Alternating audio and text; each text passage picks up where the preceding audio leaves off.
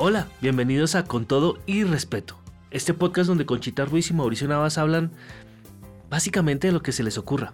Y como yo puedo espiarlo seguido, pues estoy pendiente de lo que dicen para poderles pasar a ustedes esa conversación. A mi par de amigos, hoy los ocupa un tema raro pero interesante. Están hablando de cómo se debe conversar. El arte de la conversación lo llaman ellos. Un adelanto. Dicen que es tan placentero como el sexo. ¿Será? Oigamos.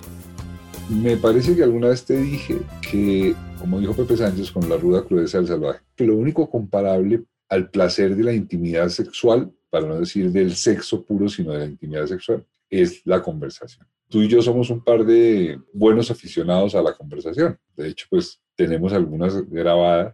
Y me pregunté el otro día, ¿qué es lo que hace que, que me vaya también conversando con Conchita y no me vaya igual de bien conversando con un buen número de gente que si bien es cierto me es simpática, no me da la gana cruzar más allá de dos o tres comentarios y seguir derecho. Te pregunto, ¿qué es lo que hace chévere una conversación? Me parece que, en primer lugar, tomársela en serio, tomarse en serio la conversación. Tomarse en serio no quiere decir que no sea divertida y que no sea agradable y que no tenga momentos de mucha risa o de mucha tristeza. O bueno, tomársela en serio no con superficialidad ni con frivolidad, sino tomarse en serio la conversación, escuchar al otro, no esperando que termine para poder aportar lo que yo tengo en este momento pendiente, sino para ver de qué manera vamos avanzando juntos en el tejido que estamos haciendo con la conversación. Porque lo que nos pasa a veces cuando hablamos es que la otra persona está esperando que uno medio ponga una coma o respire para quitarle la palabra. Sí, sí. Entonces, dos elementos esos. Mm. ¿Tú qué le agregarías? No, estaba, me hiciste pensar, es que he tomado nota de que pareciera ser una dinámica nacional, porque lo veo sobre todo en los colombianos. Cuando alguien afirma algo en una conversación, el resorte lógico que se activa en el otro es revelar que él está en desacuerdo. Entonces, el resorte que activa la conversación es que tú dices, ay, a mí me gustan mucho las películas de Hitchcock. Y yo te digo, ay, sabes que a mí no. Y la conversación aparente no existe porque al hecho de que tú digas que te gustan las películas de Hitchcock, que yo diga que a mí no, lo que inmediatamente causa es que la conversación se obstaculiza. Hay una oclusión en donde lo que sigue no es una conversación, sino un debate o una controversia o muchas veces una discusión, pero el concepto conversación desaparece. Y yo creo que los colombianos sentimos que somos interesantes cuando estamos en oposición a nuestro interlocutor. Cuando nuestro interlocutor dice blanco y yo digo, a mí me parece negro, y empieza esta necesidad de que uno de los dos demuestre si es blanco o es negro. Quizás el tercer elemento de la conversación es que no tiene por objeto demostrar que alguno de los dos tiene más razón que el otro. Quizás es lo, que hace distinta la discusión de la conversación. Ninguno de los dos pretende tener más razón que el otro, ni tener más verdad que el otro. Entonces, mira me voy a poner de abogado del diablo, por decirlo de una manera bien tonta. Y es que si, si alguien nos estuviera oyendo, podría preguntar así. Entonces, que una conversación es dos personas hablando de cualquier cosa sin necesidad de ponerse de acuerdo en desacuerdo, sino que van diciendo lo que les va ocurriendo. Así sonaría, ¿no? Porque si no, si no le llevo a la contraria o si no le digo que estoy de acuerdo, ¿qué más le puedo decir? Las conversaciones que nosotros tenemos no tropiezan con objeciones. Estoy hablando de lo que me estás diciendo. Así parezca que me distraje. No, no me he distraído. Lo que quiero es tejer la frase suficientemente bien. La conversación no es sobre cualquier cosa, es sobre el asunto del que hayamos escogido conversar o en el que nos queramos detener.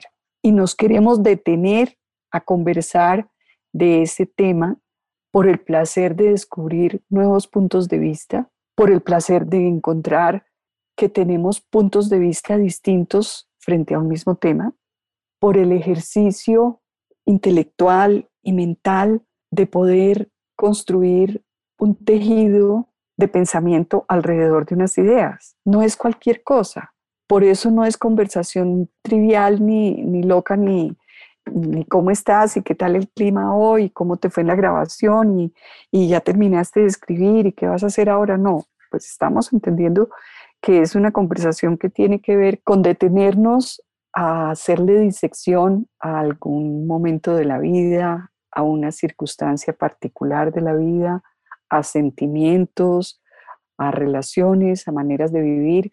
Y el ejercicio de conversar lo que a mí me produce es ver cómo se va desarrollando este tejido y me permite aclarar pensamientos, por ejemplo.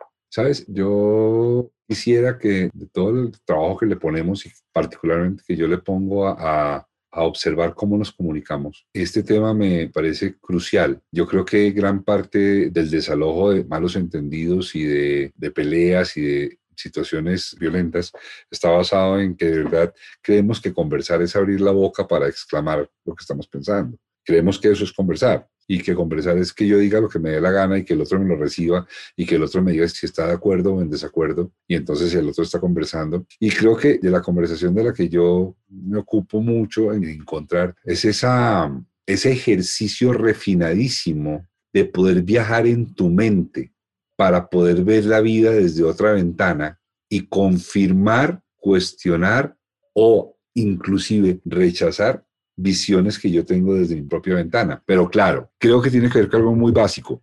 Cuando uno descubre que oyendo al otro uno gana más que hablando, o gana tanto como hablando, pero en otro sentido, uno empieza a gozarse el escuchar. Más allá, inclusive, de si se trata de un tema de controversia. Yo, por ejemplo, contigo, yo tengo cuatro partners de conversación en la vida, muy poquito, para toda la cantidad de gente que conozco, cuatro partners de conversación es muy poco, porque conversar refinadamente exige entrenamiento y, muchas veces te escucho sobre temas en los que no tengo nada que decir ni que opinar. El placer se basa únicamente en oírte narrar un pasaje de tu pensamiento y verte haciendo la tarea de traducírmelo en palabras. Y yo me gozo tanto lo que dices como el ejercicio que estás haciendo para decírmelo. Me parece fascinante a ver cómo me va a decir eso que me quiere decir, que ya veo que como me lo va a decir, está bueno, pero está difícil. Hemos perdido la conversación, ¿verdad? Sí, yo tengo algunas teorías peregrinas acerca de ese tema. Digo yo, reconociendo que es peregrino, que la gente del Cono Sur uruguayos y argentinos son, sobre todo en términos de los hombres, es muy grato hablar con un argentino, por ejemplo, porque hablan de ellos mismos, hablan de lo que les pasa en la vida, hablan de sus dolores, hablan de sus traumas. De hecho, casi que no hablan sino de eso, pero, pero hablan de ellos mismos. Yo me doy cuenta que al menos en el universo masculino que a mí me rodea en Colombia, son muy pocos los hombres a los que les interesa hablar de cosas distintas a negocios, política, dinero, hobbies. Y fíjate que lo pongo de últimas porque hasta así, así de triste es la cosa, y a veces de mujeres. Pero lo pongo de últimas porque te digo, siendo yo tan mundano como soy, poco hablo de mujeres con hombres, porque ni en eso los colombianos nos comunicamos. Entonces creo que la conversación acerca de lo importante y qué es lo importante para mí, lo importante es la vida, lo importante es lo que te decía antes de un rato, y es decirte, me voy a un viaje a ver a mis hijos y bla, bla, bla, todo lo que te conté de lo que significaba para mí eso en el alma. De eso se habla muy poco. En Colombia eso parece meloso, en Colombia eso parece, si quieres desde mi lado, maricón, en Colombia eso parece ahí como sensiblero, entonces no se habla de eso, entonces no hablamos de nada, hacemos mucho ruido, ¿no te parece? Estaba recordando hace unos días que tú y yo propiciamos una conversación alrededor de un tema en una reunión donde había muchas personas. El tema de conversación era, resultaron ser los tatuajes. Mm, fue buenísimo. Sí, fue, muy divertido, fue muy divertido. Y, y a propósito de esta conversación que estamos teniendo, estoy recordando que lo que ese día nosotros propiciamos fue una conversación a través de preguntas, porque fue mucho más que, ah, tú también estás tatuado, no me digas, y, y de qué se trata tu tatuaje. te la conversación la, la volvimos mucho más atractiva porque a cada uno se le preguntó, ¿por qué te tatuaste? Fue buenísimo, sí, fue buenísimo. Y fue un rato de conversación sobre un tema absolutamente trivial y tontísimo, porque era la genuina curiosidad de saber, pero ¿por qué? Y entonces esa conversación, primero fue un rato durante la reunión donde todos estuvimos en la misma conversación, porque hasta ese momento había grupos, cada quien estaba en una conversación distinta con otros dos o con otras tres personas, pero alrededor de este tema que nosotros propusimos, no nos pusimos de acuerdo, eso fue algo que se nos ocurrió, fue espontáneo. Bueno, pero espérate, pero ¿por qué? Y entonces, ¿por qué a cada uno en orden le fuimos preguntando por qué, por qué, por qué? Y esto generó una conversación de un nivel mucho más agradable y mucho más, vamos a decir, profundo o por lo menos más interesante que el tema mismo. Lo importante no eran los tatuajes, fue el cómo se desarrolló la conversación. Mientras, te oigo, me emocioné tratando de encontrar qué es lo que hay allí que logró eso y creo que lo encontré. Por eso me eh, apuro por decírtelo. Creo que lo encontré. ¿Sabes qué creo que lo que pasó? Que tú y yo intuitivamente pusimos un tema que está directamente relacionado con la posición existencial de cada uno. Nadie se hace un tatuaje porque sí. Nadie en la calle va y dice, venga, hágame un tatuaje de lo que le dé la gana. Eso no pasa. Entonces, cuando nosotros les dijimos a cada uno de ellos, ¿por qué te hiciste el tatuaje? Les hicimos una invitación mucho más contundente. Es, háblanos de ti en tu intimidad en tus sueños, en tus anhelos, en tus miedos, en tus derrotas. Y eso por supuesto, y manta tanto al que habla como al que escucha, porque es el chisme. Así fue, sí, así fue. Y fue un rato de conversación muy divertido y muy revelador para mí misma, porque a mí trataron de arrinconarme varias veces. ¿Por qué no? Yo, ¿por qué no me haría un tatuaje? Y yo ahí me hice la loca y me evadí para no entrar en la verdadera razón que tengo para no hacérmelo. Pero quedé tan estimulada con el tema de los tatuajes que llegué aquí a la casa a poner el tema de conversación de los tatuajes. Y si se harían y por qué no se harían y cómo se lo harían. Y entonces ahí lo que estamos encontrando alrededor de la conversación es que aún el tema más aparentemente trivial, cuando se le aplica la dosis necesaria de interés por ti mismo, lo que tienes adentro. Entonces, adquiere el valor de la conversación. Pasa de ser una charla superficial a ser una conversación verdaderamente valiosa. Allá cada uno se quedó con su propia inquietud. Y es un ejercicio para, para los que no lo han vivido y de repente se fuera una forma de invitarlos. Es un ejercicio que cuando lo haces a plenitud, y para hacerlo a plenitud no se, no se necesita nada distinto a, me voy a regalar conocer a esta persona. Me voy a regalar ver cómo ve la vida. Cuando uno hace eso, logra enganchar con ese estado de ánimo, el parlamento que dice el otro se vuelve mucho más interesante que el que yo tendría que decir. Porque el que yo tendría que decir ya lo conozco, ya sé cuál va a ser. En cambio, el del otro me puede salir con cada cosa que me permite, entre otras cosas, entender. Eso. Hace poco, en el rodaje en el que estaba, me fui a almorzar con dos actores afamadísimos, o sea, afamadísimos, afamadísimos. Los dos además muy conscientes de su fama, se saben grandes, y los dos empezaron a hablar en el tono en el que se habla cuando se es actor y se sabe uno grande y de política.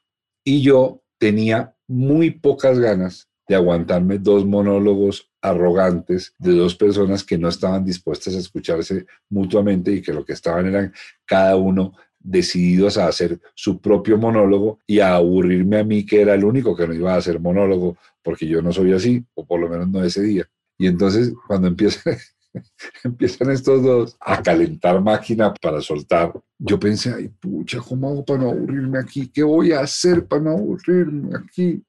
Para no quedarme callado oyéndolos. Y Conchita hice una cosa fantástica.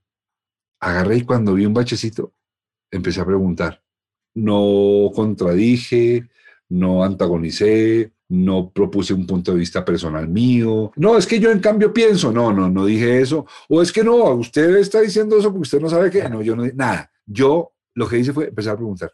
Entonces pregunté, ustedes pensando como piensan, y si los pongo a pensar en un hijo de 10 años a partir de hoy, ¿Cómo se imaginan que va a encontrar en 10 años el país ese hijo? A partir de lo que usted dice y de lo que usted dice.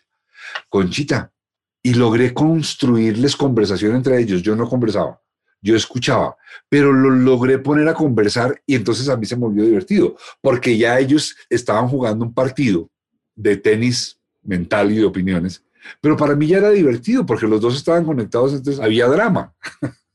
y fue a partir de preguntar, pero de preguntar, eh, ojo, de preguntar lo que me daba la gana que de saber, no preguntar cualquier cosa para que se entretuvieran ahí, porque tú, lo dijiste al comienzo, la escucha debe ser honesta. No es una escucha que me quedo callado para que ustedes hagan ruido mientras yo vuelvo a seguir conversando.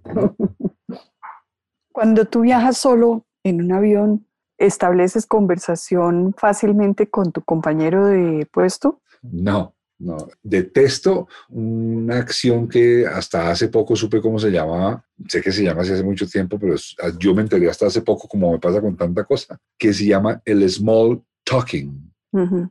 detesto la conversación que no lleva a nada. Sí, que se hace solo para hacer ruido y dar la sensación de estar conversando la detesto. Entonces, esas conversaciones de avión o de fila en el banco o del ascensor, las no, las aborrezco. Mira, esa es una negra que tengo, no me gusta.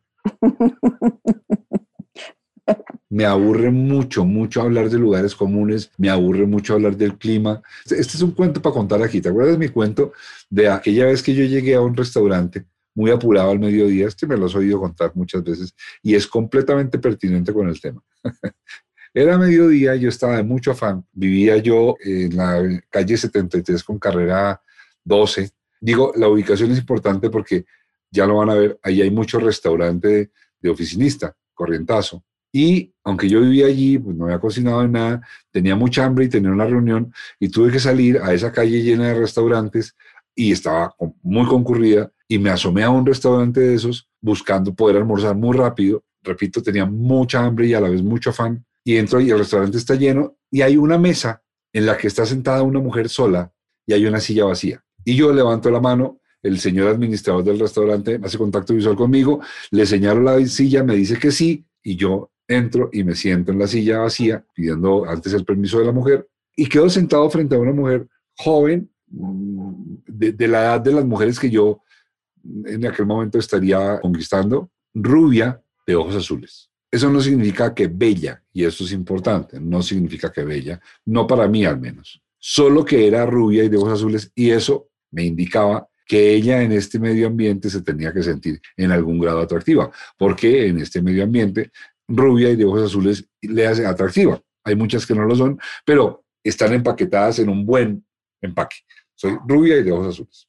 Yo me siento al lado de ella y ella se pone muy en la actitud de no me interesa hablar con nadie.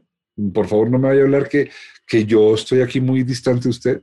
Y yo que no tenía ningún interés, porque ya te digo, a mí no me pareció bella, entré en un debate muy raro y pensé, a ver, usted va a almorzar aquí a escasos 20 centímetros de otra persona.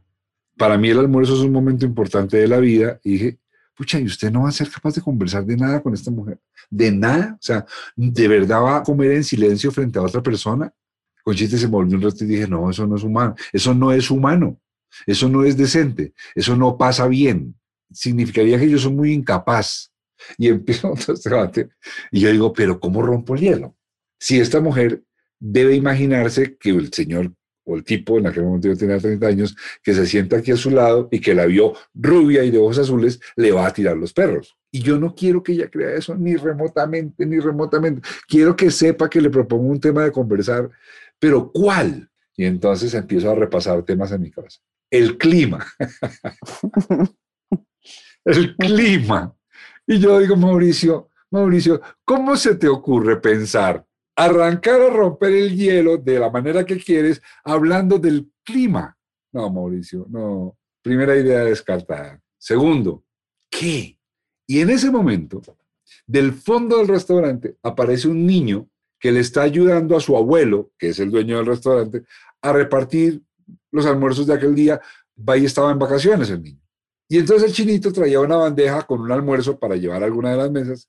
Y lo miro y el niñito era rubio y de ojos azules. Y entonces yo Mi cabeza se, la tengo y le digo a ella, usted había pensado que si usted algún día tiene un hijo, se va a parecer a ese niño. ¿Soltó la cuchara que tenía en la mano en ese momento desconcertada? ¿Cómo la mujer, la mujer lleva la mirada donde yo le señalo y ve a un niño rubio y de ojos azules. Y entonces, ella, claro, se siente halagada, la impacta el comentario, emboscada, sonríe y hace como que asiente, como que ok, ya se relaja y entonces me dice, ¿cómo ha hecho de frío esta tarde, no? Ay, no, no, no, no, no, no, no, no, puede ser, Mauricio, no, no me hagas eso, no me hagas eso. Invéntate otra cosa, me parece. No, te lo juro, te lo juro por mis dos hijos, por mis generaciones, por todo. Me pasó, me pasó. No. No. casi, casi da para hacer un corto de eso. lo quiero hacer toda la vida, lo quiero hacer. Sí, sí, sí, sí. ¿Y qué pasó después de eso? ¿Te quedaste Conchita, no, pues yo, yo, hice, yo hice como Condorito, yo hice plop, yo hice plop, técnicamente hice plop. No, no. Pero bueno, de eso se trata, es que conversar sí exige mucho. Saber conversar no es fácil, ¿no? Porque es muy fácil caer en los lugares comunes en los que creemos que estamos conversando. Sí, estaba pensando la facilidad con la que uno cae en, en temas de conversación recurrentes y fáciles que yo me tengo terminantemente prohibidos. Lo sabes porque tú y yo tenemos acuerdos al respecto de, por ejemplo, hablar de enfermedades. No hablamos de enfermedades. Mm. cuando es absolutamente indispensable comentarnos cualquier achaque que estemos teniendo, nos lo comentamos más como breve información suficiente y necesaria para enterar a la otra persona, pero no nos regodeamos en las enfermedades. Y omitimos cualquier detalle anatómico, orgánico o quirúrgico. Es más, si pudiéramos hablarlo en latín, lo decimos en latín. Exacto, sí, sí.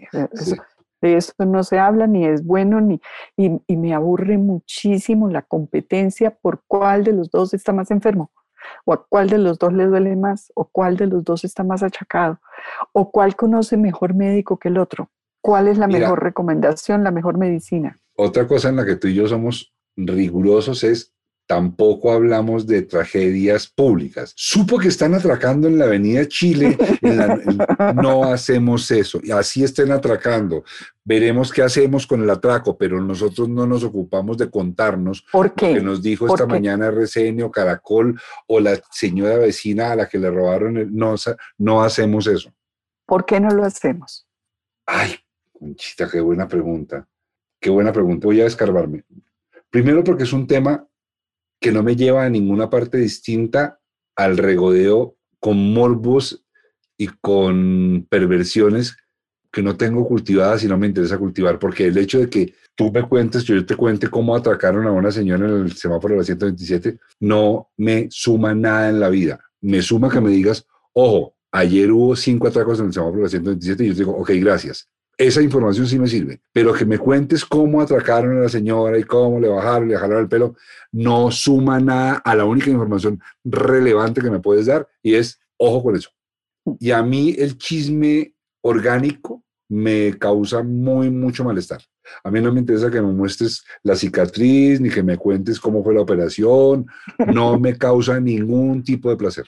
Sí, de acuerdo. De eso no se habla. Eso no sirve para nada solo hace ruido y estorbo. Sí. Entonces, a ver, a ver, compilemos, tú y yo. No hablamos de enfermedades, no, Nos, no nos contamos eh, la crónica roja de la semana. ¿Qué cosas no hacemos? No tenemos un gatillo de antagonismo en los temas. Cuando tú hablas y cuando yo hablo en la conversación, hay una legítima no siempre igual, estoy seguro, pero legítimo interés en qué es lo que te voy a decir o en lo que, lo que tú me vas a decir. Eso existe, me interesa, porque sé que no me vas a salir con pendejadas. Eso también importa, ¿no? mucho, mucho. Y mira que aquí llegamos a un concepto interesante que es la pertinencia. Cuando tú me dices, mira, te voy a contar lo que me pasó hoy, yo ya sé que hay una buena razón para que me lo cuentes. tú no me cuentas cosas porque sí.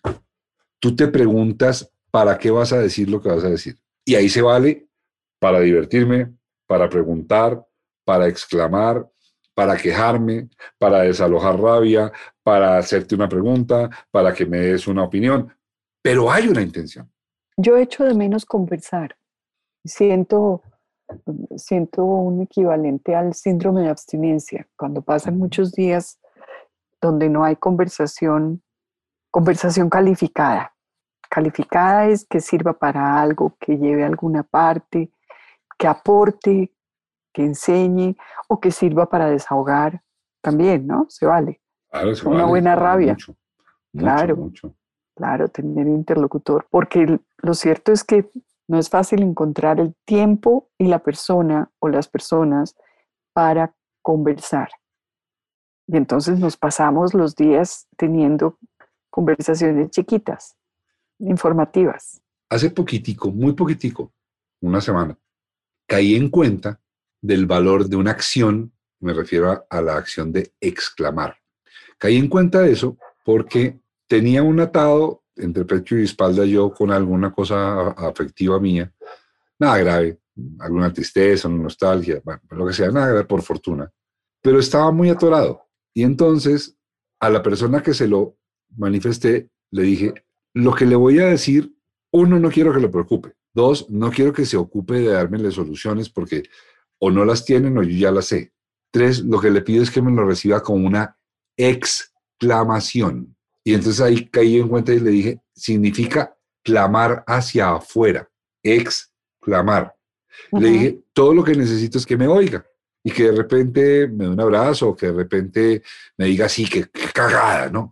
No necesito más. Y mira que funcionó muy bien porque además el personaje encontró que muchas veces cuando conversamos, y muchas, muchas, un número considerable de veces, cuando conversamos, estamos exclamando y no esperamos que el otro ni nos solucione, ni nos aconseje, ni nos diga cuál es el mejor médico para eso. No, queremos que el otro escuche y quizás en su silencio abrace nuestra exclamación. O de repente, de verdad se queje con uno y diga, si es que fulanito de tal, ok, vale, y entonces exclamamos en coro, no hay que hacer más.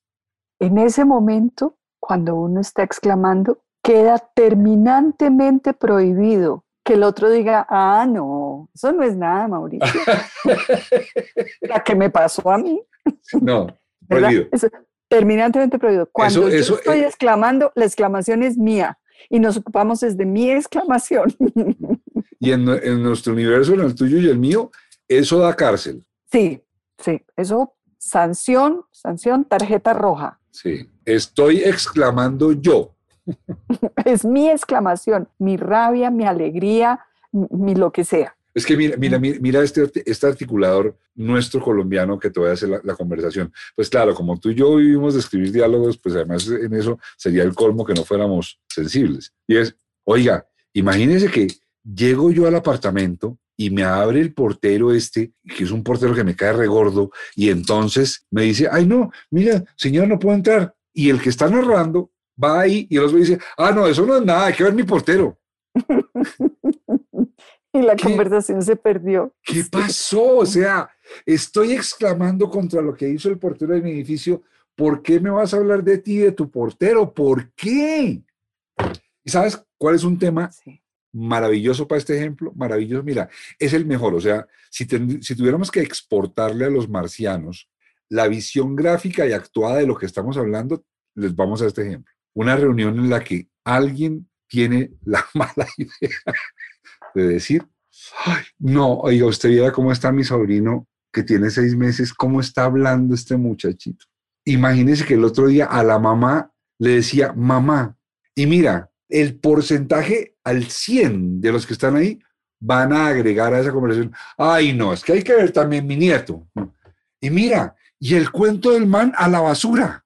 Y ahora entra el nieto de la que sea y a esa se lo va a quitar el, ay no, pero Gonzalito, el niño de los vecinos, mira, pero a nadie le importa el otro. Pero en esto deberíamos hacer un manual de instrucciones para la conversación y esta tendría que ser así. Nos vamos a ocupar de mi exclamación o de el primero que saltó con el tema. El que pone el tema de conversación, a ese se le da la prioridad. Y queda terminantemente prohibido agregar algo que le quite estelaridad, que le quite protagonismo. Terminantemente prohibido. Sí.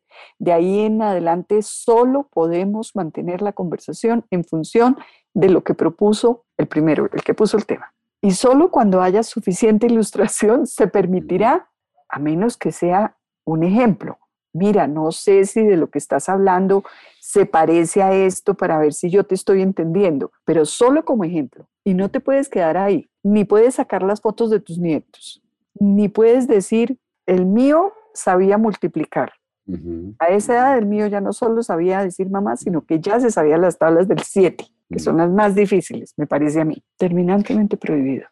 Está bueno, ¿sabes? No abandonemos el sueño de hacernos, obviamente, para divertirnos, el manual de comportamiento y salud del buen conversador, ¿no? Mira, hay, otra que también me mata, o sea, me mata. Si tú me ves un día por ahí que, ¡pum!, me caigo así, ¡pum!, fulminante. Mira, entonces llega uno y habla con su interlocutor, ¿y en qué estabas? No, es que imagínate que me llamaron de Avianca, que yo por ahí tenía una tarjeta hace tiempo y resulta que yo no me daba cuenta que cada vez que yo pagaba el teléfono hacía millas y entonces, pues yo pagando el teléfono 20 años, me llamaron de Avianca que tengo no sé cuántas millas y es lo que me da la posibilidad de comprarme un tiquete a, Europa. Y el que tienes enfrente te dice, ah, pero chévere. Pero chévere. Ah, pero chévere. Ah, pero chévere. Óyeme, ah, pero chévere, o sea. Pero chévere, sí sacó, sacó de la bolsa donde tenía un poco de palabras y la sacó como si estuviera jugando, qué sé yo, armando crucigramas, qué sé yo, sí. Ah, pero chévere. Pero chévere. No. Con lo fácil ah, que sería decirle, ¿y cuándo te vas? ¡Qué delicia! Y vas a ir solo, ¿con quién vas a ir? ¿Cuánto tiempo te vas a quedar? O sea, podrías desarrollar una conversación de lo más amable, amable en el sentido literal de la palabra, porque la otra conversación es odiable. Odiable. Ah, pero chévere. Ah, pero chévere. O, ¿qué me dices? La de cuando uno comete el garrafal error de no escoger bien a su interlocutor, que eso es una responsabilidad del buen conversador. No te quejes de tener malas conversaciones si estás escogiendo mal a, tus interlocutores. Escógelo bien. Entonces, cuando uno escoge mal al interlocutor, y por lo que sea, entonces uno le cuenta, ah, es que estoy un lío raquísimo, que es que fulanita de tal está como harta en la relación y el, trabajo también va mal y, y, no sé, todo está como gris. Y el otro, una vez que tú terminas de hacer toda esta exposición, te dice, ah, no, pero fresco que usted es un duro. No, pero fresco que usted es un berraco. Sí, a mí eso me da mucha rabia. Tengo un interlocutor en la vida que tiene esa terrible inclinación pero si tú eres una berraca, pero si a ti nada te queda grande, encomiéndate al ángel de la guarda, ¿sí? Conchita, y te voy a contar lo que yo leo en ese tipo de estructura de la conversación. Lo que te voy a decir es, lo voy a decir ligero, pero el ligero no tiene nada. Mira, yo algún día me quedé pensando, ¿por qué los colombianos hablamos así? ¿Por qué eso? No, pero fresco, usted es un berraco, usted ha salido de otras. O, voy a ir a un ejemplo un poco más, más triste. Observa esto. Por favor, obsérvalo y me aguantas. Cuando dos colombianos están hablando el uno del otro de sus enfermedades, por ejemplo, entonces llega el personaje A a donde el personaje B. ¿Qué hubo que ha habido? Uy, no, hermano, hoy todo el día he estado con un dolor de cabeza rarísimo. Y el otro lo primero que dice es, tómese una aspirina. A ver, ¿de verdad crees, soquete, que a este otro ¿No se le ha ocurrido en el día tomarse una aspirina? ¿No se te ocurre pensar que esa conversación se evacuó al minuto en el que él sintió dolor de cabeza y que te está diciendo que lleva todo el día con dolor de cabeza? ¿Tú te imaginas que no se le ocurrió tomarse, comprar o considerar una aspirina? Pero el asunto se vuelve grave aquí. Cuando yo empecé a observar esas conductas en nosotros los colombianos, en las de la esposa que se despierta a las 3 de la mañana con un, terrible malestar y él, despierta al tipo y le dice que estoy, estoy, me siento mal, no sé qué, y el tipo le dice, ¿por qué no te tomas un vaso de agua? ¿Por qué no te tomas un vaso de agua? Ese y el de la aspirina son formas estandarizadas, preestablecidas, son paquetes comprados para decirle al otro, ¿sabes qué? Tu malestar me importa un pito, no me jodas. Resuélvelo pronto, porque no tengo muchas ganas de seguir hablando de esto. Así somos los colombianos, Conchita. Nos importa un pito el otro. Por eso ah, tenemos siempre a la mano con una solución. A eso, me refería a eso justamente, a la tendencia a encontrar la solución que creemos que el otro no, no se le ocurrió. Es la reacción natural que tenemos para desencartarnos de esa conversación. Nos desencartamos ofreciendo soluciones y se desencartan de nosotros ofreciéndonos soluciones. Le pusiste la palabra que yo no había encontrado. Nos desencartamos ofreciendo soluciones. La mayoría de las veces las personas que se están quejando frente a ti o exclamando, no importa, yo sé que vivimos muy cansones, lo que sea, pero estoy yéndome al fenómeno concreto. La mayoría de las veces que la persona exclama frente a ti o se queja, no está buscando que se lo soluciones, está buscando ser escuchado. Lo que hablábamos hace un momento, lo que necesita es exclamar, recíbeme esta exclamación. Y entonces... Sabes que esa práctica la, la adopté hace un tiempo y, me ha resultado muy, muy útil. ¿Cuál? ¿Cuál? Cuando advierto, lo que voy a decir ah, es una exclamación. sí, no, solo se quiero de, de, darme teléfonos de nada ni nada, no se Exacto, sí, solo quiero exclamarlo, porque en este momento me hace bien ponerlo en voz alta. Entonces voy a exclamar esto y se acabó. Y no hay necesidad de conversar al, respecto, ni hay que desarrollarlo, ni nada. Solo recíbanme esta exclamación. Sin embargo, como me parece edificante, no quedarme en la queja, sino hacer una propuesta. Entonces, Mauricio, ok, pero entonces la persona dijo que ha estado con dolor de cabeza todo el día y usted dice que decirle que se vaya a tomar una espina es una pendejada. Entonces, ¿uno qué le dice? pues sí, entonces, ¿qué le dice? Entonces, uno le dice, yo supongo que ya tomaste aspirina y evidentemente no se te ha quitado. Y puede pasar que el otro diga, no, no, no, no, yo no tomo aspirina. Ah, bueno, no me digas, ¿y qué tomaste? No, nada. ¿Por qué? Porque es que yo soy lo que sea. Ah, bueno. Y allá en lo que sea, ¿cómo curan el dolor de cabeza? No, allá hacemos ejercicios de yoga, no sé ¿Tú los hiciste? No, ¿por qué? Porque no he tenido tiempo. ¿Y ahora lo vas a tener? Sí, luego eso es lo que vas a hacer. No sé, porque es que entonces empiezas a, viajar fascinante por la cabeza de un enfermo mental degenerado y eso está bueno. Sí, llevas la conversación por otro rumbo más constructivo. Pero de repente el personaje te diga, sí, me tomé una aspirina, pero no me ha hecho nada. Y entonces uno le pregunte, ¿y has probado con otra cosa? Y dice, sí, pero es que no sé qué. Y de repente tú digas, ¿has probado el Dolex? es que mm, quería comprarme y de pronto tengo un dólar y se lo doy, pero lo recibí. Y yo creo que ese es otro de los tips de la conversación es, si puedes, hay que recibir al otro. Mm, recibirlo y escucharlo proponiendo preguntas que no vayan dirigidas a formular, a sacar la fórmula. Eh, ¿Por qué no pides un sobregiro en el banco para que, te, para que puedas pagar esa deuda? O, bueno, Ay, Conchita, pero una que debía estar penalizada con la extradición a una cárcel en Rusia es esta. Es, yo te cuento algo y tú dices, pero yo te he dicho a ti varias veces que eso que estás haciendo, ¿me entendiste? Sí, eso no es de tarjeta roja, no, eso es de... Eso es de extradición a Rusia. No, eso no se hace. Cuando una persona está abriendo su alma a otro, tienes prohibido, bajo pena de extradición a Rusia, decirle que tú ya se lo habías dicho. Sí, ahí está usted pintado. Yo ya le había dicho, yo se lo he dicho muchas veces. Yo te lo advertí. Y entonces podría yo como abogado del diablo decir, a ver, pero hermano, entonces no, pero entonces que un personaje que me viene diciendo durante cerca de cinco años, mire, es que me, me emborraché y me estrellé y me emborraché. Entonces no le digo nada. Ah, no, sí, se le dice, oiga, mano, usted se ha dado cuenta que lleva seis meses diciéndome lo mismo en la misma situación, usted ya notó que a usted le gusta lo que hace y entonces abre otra conversación. Pero entonces se lo digo para abrir otra conversación, no para quedarme yo con el punto de que ya te lo dije. Sí, bueno, hagamos un intento de manual de conversación. Tiene que aportar, tiene que tener alguna utilidad.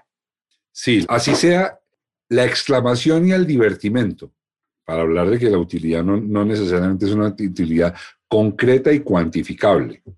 Podemos no hablar es una de solución a nada.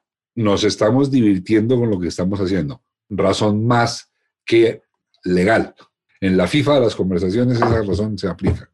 Muy bien. Las anécdotas personales solo en casos extremos si contribuyen a la conversación propuesta por el, por el que la inició. Ah, sí, claro. Prohibido bajo una pena muy grave agarrar el tema del otro para hablar de uno mismo. Exactamente. Uno no se puede adueñar del tema. El tema sigue siendo del otro. Ya te llegará el turno, ya te llegará tu momento. Se hacen preguntas con la genuina intención de escuchar la respuesta, no de obtener pruebas para poderle caer al otro y acabarlo.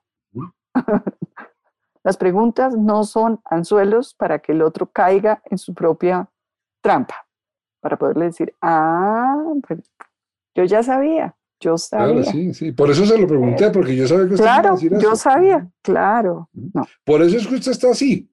Ese es su problema. Uy, horrible eso, ¿no? Horrible. Sí.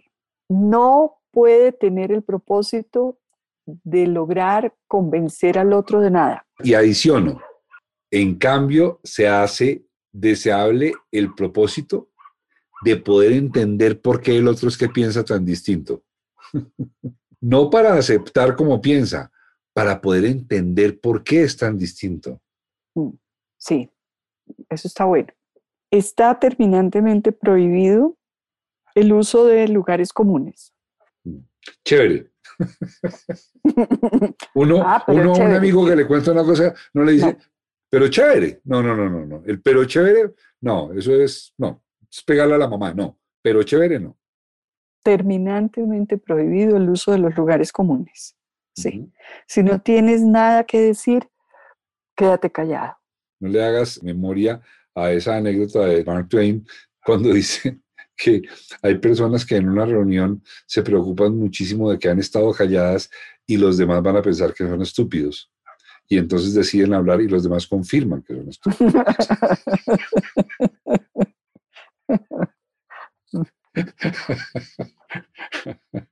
Desarrollar la conversación con las personas que queremos es un gran placer. Conversar con los hijos, conversar con los buenos amigos. Ese tendría que estar considerado como una entretención tan legítima como ir a conciertos o leer un buen libro o escuchar la música que a uno le gusta. Cuando a uno le pregunten cuál es tu hobby, tener una buena conversación. Tendría que tener esa clasificación, ¿verdad? Sí, mira que sí. Y me gusta, inclusive como propósito, no voy a conseguir fondos ni voy a hacer un baki, pero me gusta la idea de promover como un punto de partida humanista la conversación como una de las bellas artes, comparable con la música, con la pintura, con la escultura, con el teatro. La conversación es una de las bellas artes. Sí, propiciarlas, estimularlas y disfrutarlas y proponerse lograr que las conversaciones sean tan frecuentes y tan constructivas como sea posible, que no se nos pase la vida sin tener conversaciones. El punto de partida puede no ser particularmente profundo ni interesante, ni qué piensas de la vida, qué piensas de la eutanasia, qué piensas del aborto, qué piensas del mm, el matrimonio católico. No, no tienen que ser eso. Puede ser cualquier punto de partida. Es que hay una llave que es mágica y es, si tú pones atención a la conversación de cualquier persona, si tú pones atención real, tú detectas las preguntas que la persona está queriendo que le hagas. Y cuando tú haces la pregunta que esa persona necesita que le hagan, esa persona se te entrega. De acuerdo. Para eso, lo Sí. único que tienes que hacer es poner cuidado cinco minutos. Quédate callado cinco minutos y escucha. Porque el otro te va a dar todas las pistas, como en un juego, para que ingreses. Y siempre se ingresa con una pregunta. Siempre. Es que... Y entonces, pues, Cartagena, y entonces, ah, como a mí no me gusta Cartagena... ¿A ti por qué no te gusta Cartagena? Ya, entraste. Hasta aquí este episodio de Con todo y respeto. La verdad es que Mauricio y Conchita conversan muy seguido y yo me la paso espiándolos. pero les prometo que cuando digan algo interesante, voy a abrir la puerta para que ustedes puedan oírlo conmigo. Yo soy Germán Daniel León, responsable del espionaje y la parte técnica. La música es de Ron Camilo Correal y el diseño gráfico es del Super Miguel Robledo. Hasta pronto.